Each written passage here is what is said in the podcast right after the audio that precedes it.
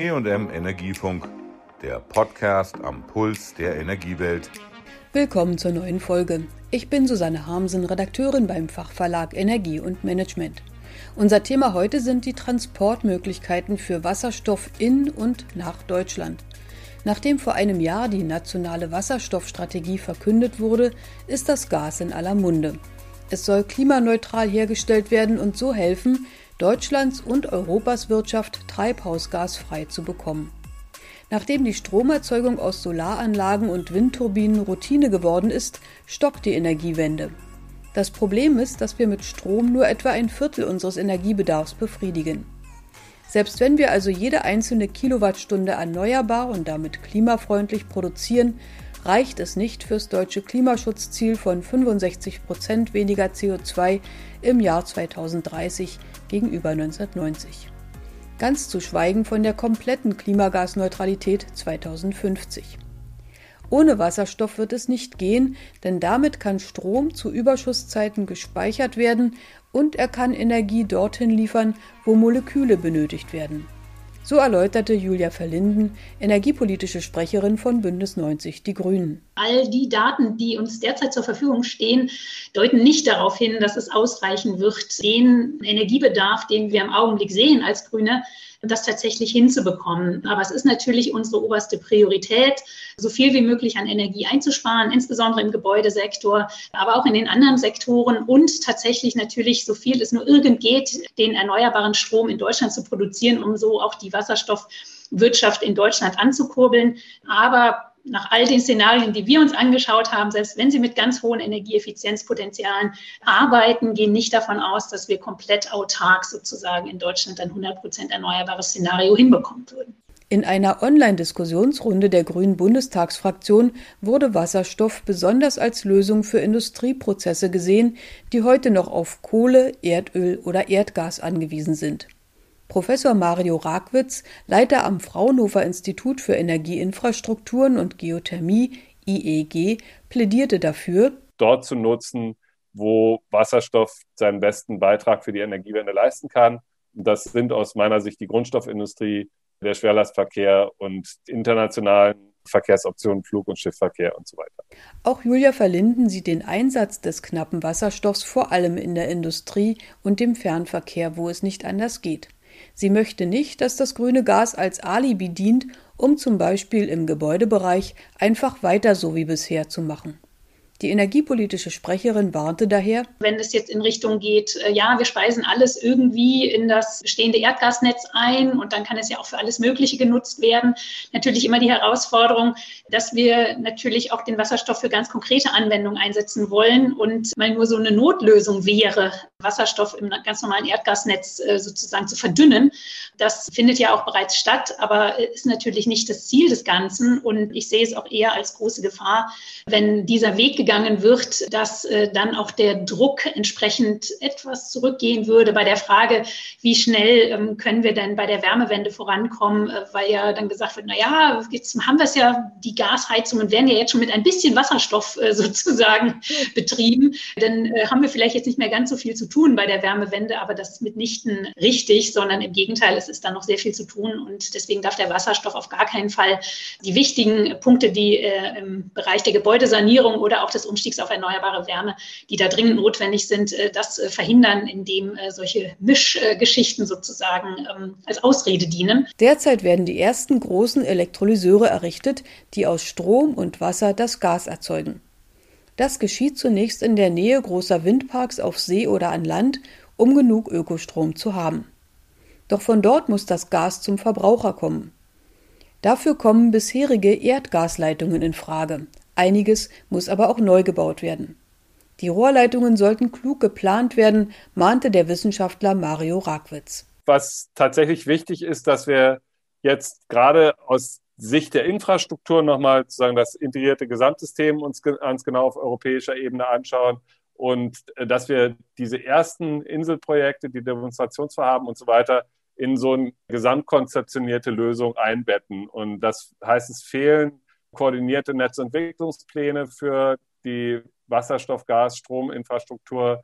Die Fernnetzbetreiber haben ja für das Startnetz ausgerechnet, dass etwa 92, 93 Prozent des Startnetzes umgewidmete Leitungen wären. Und dann sind wir dadurch schon bei sehr günstigen Kosten für den Wasserstofftransport.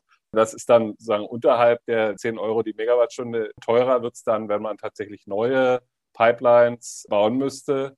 Das wäre dann natürlich der Fall, wenn man größere Transportmengen, die man auch aus äh, Südeuropa und innerhalb des europäischen Backbone-Netzes dann künftig anbinden will.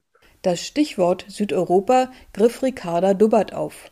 Sie ist Projektmanagerin für Energie- und Klimaschutz bei der Deutschen Umwelthilfe und wünscht sich einen europäischen Ansatz bei der Wasserstoffplanung. Unsere direkten östlichen Nachbarn könnten wahrscheinlich, ähnlich wie wir, nur genug Wasserstoff für die eigene Wirtschaft erzeugen. Aber für Südosteuropa mit viel mehr Sonne wäre Wasserstoff ein Weg, statt wie heute von Kohle auf Erdgas umzurüsten, gleich Wasserstoff aus Sonne und Wind zu erzeugen, sagte Dubbert. Vielleicht ist das auch ein Hinweis darauf, dass man die Potenziale von Osteuropa oder Südosteuropa, also auch dem Balkan, auch außerhalb der EU, auch der Ukraine, einfach nochmal stärker analysieren müsste, weil gerade in Südosteuropa findet einfach gerade ein Coal-to-Gas-Switch statt, also Natural Gas. Und der sollte ja eigentlich möglichst verhindert werden. Und dort sind ja auch erneuerbaren Potenziale gegeben. Und von dort wäre auch ein Pipeline-Transport nach Zentraleuropa möglich. Das würde ich gerne an dieser Stelle auch nochmal anregen. Überhaupt müsse Transport und Verbrauch des klimaneutralen Gases europäisch geplant werden, appellierte Julia Verlinden von den Grünen. Zum anderen ist es natürlich auch wichtig, die Auswirkungen von Transportkosten auf die Wasserstoffstrategie zu berücksichtigen. Es ist entscheidend, dass die passende Infrastruktur von Anfang an mitgeplant wird, intelligent auch in die bestehende Infrastruktur integriert wird. Und das bedeutet eben auch, dass alle heutigen Planungen auf den Prüfstand gestellt werden müssen, ob sie denn dann perspektivisch einer grünen Energieversorgung dienen, welche Infrastrukturen wir von heute, die schon für Gasanwendung genutzt werden, auch in Zukunft ähm, umgerüstet oder weiter genutzt werden können. Es gibt einige, die sind dafür nicht geeignet. Und äh, diese Umstellung von bestehender Infrastruktur für Wasserstoff wäre dann auch eine zentrale Zukunftsaufgabe. Teuer wird es dagegen, wenn Europa tatsächlich große Mengen Wasserstoff aus Entfernungen heranholen will, die sich nur noch per Schiff bewältigen lassen. Professor Rakwitz analysierte die bekannten Optionen. So kann das leichte und flüchtige Gas tiefgekühlt werden, bis es flüssig ist, wodurch auch mehr in einen Tank passt. Oder es kann an flüssige Kohlenwasserstoffe angebunden werden, sogenannte LOHC. Dann muss es beim Empfänger wieder chemisch abgetrennt werden.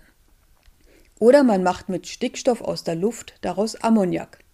Keine Option sei auszuschließen, sagte Rackwitz. Ja, es hat alles verschiedene Vor- und Nachteile. Also momentan ist Flüssigwasserstoff, insbesondere wenn man am Ende wieder Wasserstoff haben will, doch nach ersten Rechnungen so die günstigere Transportoption. Allerdings hat LOAC auch Vorteile, dass man letztendlich bestehende Infrastrukturen auch aus dem Rohöltransport nutzen kann. Ammoniak hätte letztendlich den Vorteil, dass man mit Ammoniak als Grundstoff in eine größere Anzahl von Weiterverarbeitungsschritten gehen könnte. Entweder eben direkt in die Düngemittelproduktion oder direkt in beispielsweise die Stahlproduktion gehen.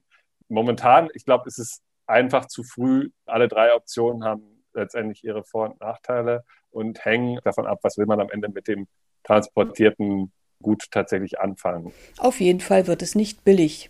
Die Transportkosten würden wohl selbst Wasserstoff aus Deutschland konkurrenzfähig zum Gas aus Äquatornähe machen, obwohl dort der Strom aus Wind und Sonne viel günstiger hergestellt werden kann, schätzt der Energieexperte Ragwitz. In der Größenordnung von 15 bis 25 Prozent der Gesamtkosten würde der Transport aus den nahen Regionen ausmachen. Wenn wir uns dann aber auf die Region außerhalb Europas, die wir per Schifftransport angebunden hätten, liegen wir in der Größenordnung von 65, 70 Euro die Megawattstunde oder eben über zwei Euro pro Kilogramm Wasserstoff. Und dann ist es eher so, dass die Transportkosten in die Richtung gehen, bis hin zu 40, 50 Prozent der Gesamtkosten. Genug Wasserstoff werden wir in Deutschland und Europa wohl nicht aus erneuerbarem Strom herstellen können. Deshalb werden wir Importe aus Ländern benötigen, die mehr produzieren können, als sie selbst benötigen. Erste Pilotprojekte laufen auch schon in Chile, Saudi-Arabien oder Australien. Gesichert werden müsse eine Zertifizierung, damit wirklich nur klimaneutral produzierter Wasserstoff und keiner zum Beispiel aus Erdgas nach Europa kommt. forderte die Online-Diskussionsrunde. An erster Stelle müsse aber die Eigenverantwortung in Deutschland stehen, mahnte Ricarda Dubbert von der Deutschen Umwelthilfe. Die umweltfreundlichste Energie bleibe die gar nicht erst benötigte. Ganz wichtig ist der Ausbau erneuerbarer Energien, Energieeffizienzmaßnahmen, auch Suffizienz und auch eine Mobilitätswende. Und der Wasserstoff wird dann am Ende die Nischen bedienen, die über die anderen Maßnahmen nicht bedient werden können. Wenn ich mir jetzt aber anschaue, wie viel Aufmerksamkeit gerade dem Thema Wasserstoff gilt, finde ich, dass die anderen Bereiche kommen da, glaube ich, ein bisschen zu kurz, finde ich. Und daher würde ich einfach gern nochmal die Lanze brechen für den erneuerbaren Energienausbau und die Probleme, die dort anstehen oder die zu lösen sind, die Akzeptanz, Genehmigungen, Rechtsrahmen. Mit dem erneuerbaren Ausbau steht und fällt halt einfach die Energiewende und damit ja auch die Verfügbarkeit, der Mengenbedarf, der Importbedarf von grünem Wasserstoff, also von all dem, was wir jetzt auch heute diskutiert haben. Die EU prognostiziert für die Wasserstoffherstellung 130 Milliarden Euro Umsatz jährlich und eine Million Beschäftigte allein bis 2030. Deutschland muss sich also beeilen mit dem Ausbau seiner erneuerbaren Stromerzeugung, damit es seine vorhandenen Wasserstoffpotenziale ausschöpfen kann. Das war die heutige Folge zur Wasserstoffinfrastruktur. Tschüss, sagt Susanne Harmsen. Das war der E&M Energiefunk. Bleiben Sie voller Spannung.